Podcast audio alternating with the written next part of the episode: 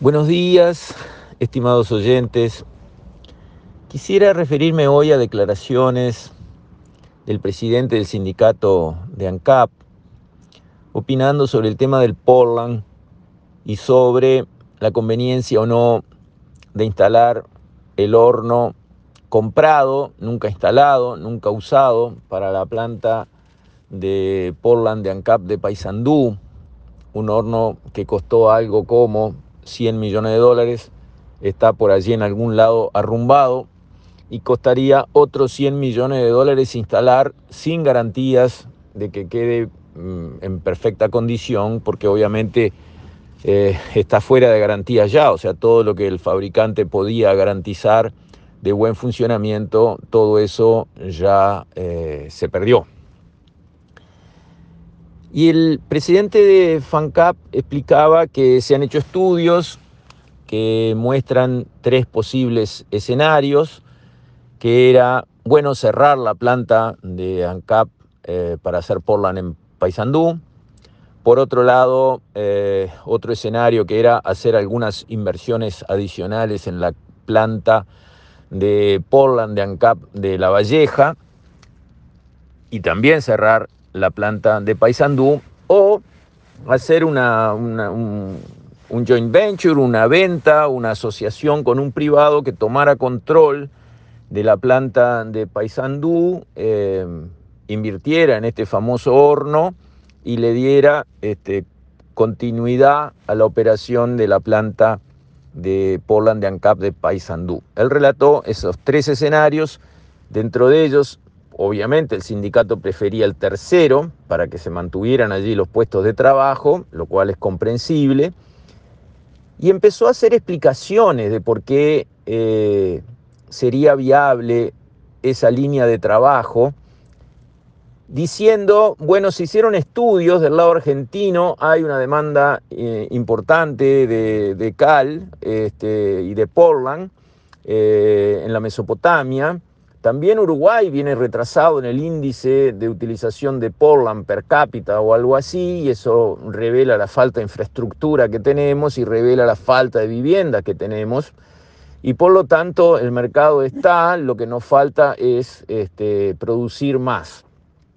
Y entonces culminó su razonamiento el presidente de FANCAP diciendo, si el mercado está, si un privado lo podría teóricamente hacer en forma rentable, que lo hagan CAP y esa era, digamos, la conclusión de su razonamiento que nos llevaba de la mano a decir que ANCAP invierta 100 millones de dólares más y que siga tratando de vender por. Está equivocado el razonamiento del presidente de ANCAP, del sindicato de ANCAP. No sé si está equivocado porque, bueno, comete un error en su razonamiento o, digamos, está arrimando agua hacia su molino entendiendo muy bien qué es lo que está pasando. ANCAP ha perdido 300 millones de dólares fabricando Portland en los últimos creo que 11 años o algo así. Cifras que para Uruguay son monumentales. En el mismo tiempo en que competidores privados ganaron buena plata vendiendo Portland al precio que lo vende ANCAP. ¿Qué quiere decir eso? Quiere decir que para manejar una empresa comercial en competencia en un mercado, los privados se dan maña y ANCAP no. No por un tema de un horno más o un horno menos. Porque antes de ese horno que se compró al santísimo botón, los otros estaban trabajando con sus infraestructuras y ANCAP con la suya. ANCAP con todo el peso atrás de sí de tener, digamos, esa capacidad de bancar pérdidas que los privados no tendrían. Los privados saben manejar empresas en competencia, porque los que no saben hacerlo ya se fundieron, salieron de la foto. En cambio, las empresas públicas no saben manejar los negocios en competencia, salvo honrosas excepciones, les cuesta mucho funcionar cuando hay que ajustar costos, por ejemplo. ¿Y por qué? Porque los funcionarios y los sindicatos del sector público, como son empleados públicos, son mucho más agresivos, y eso es en todo el mundo, no en Uruguay, los sindicatos de empresas del sector público o del Poder Ejecutivo, de la Administración Central, lo que sea, los sindicatos de funcionarios públicos son mucho más agresivos, presionan mucho más porque tienen su puesto asegurado, porque nadie puede perder su puesto de trabajo, porque la cosa va a seguir igual, le vaya bien o le vaya mal a la empresa, cosa que no está dada en el sector privado, donde el empleado debe pensar, ¿sigo apretando a la empresa, la quiebro y me quedo sin trabajo? ¿O negocio para que la empresa también gane? Ese razonamiento está entre los privados y no está entre los públicos. Ningún privado habría bancado el negocio de ANCAP de perder 300 millones de dólares en otro año, en, en 11 años. Nadie lo hubiera hecho, eso no hubiese sucedido, esos puestos de trabajo se habrían perdido todos, uno arriba del otro.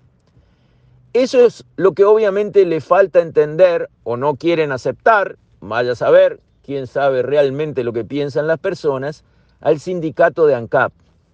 Los uruguayos no queremos seguir perdiendo plata con la venta de Portland por parte de ANCAP. Eso no es estratégico, no se juega la soberanía, no tiene nada de especial. Por lo tanto, tirar plata a la basura produciendo Portland por parte de ANCAP ya llega al nivel de estupidez. Es una estupidez para la sociedad uruguaya. Ya pasó la categoría de error, siguió de largo.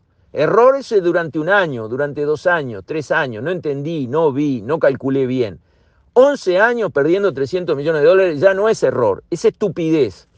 Acá lo que se plantea es, ¿continuamos con la estupidez para adelante poniendo más plata para el beneficio de seguir con una estupidez o paramos esto? Bueno, yo creo que está muy claro que el gobierno y la sociedad toda atrás de él quiere parar esto.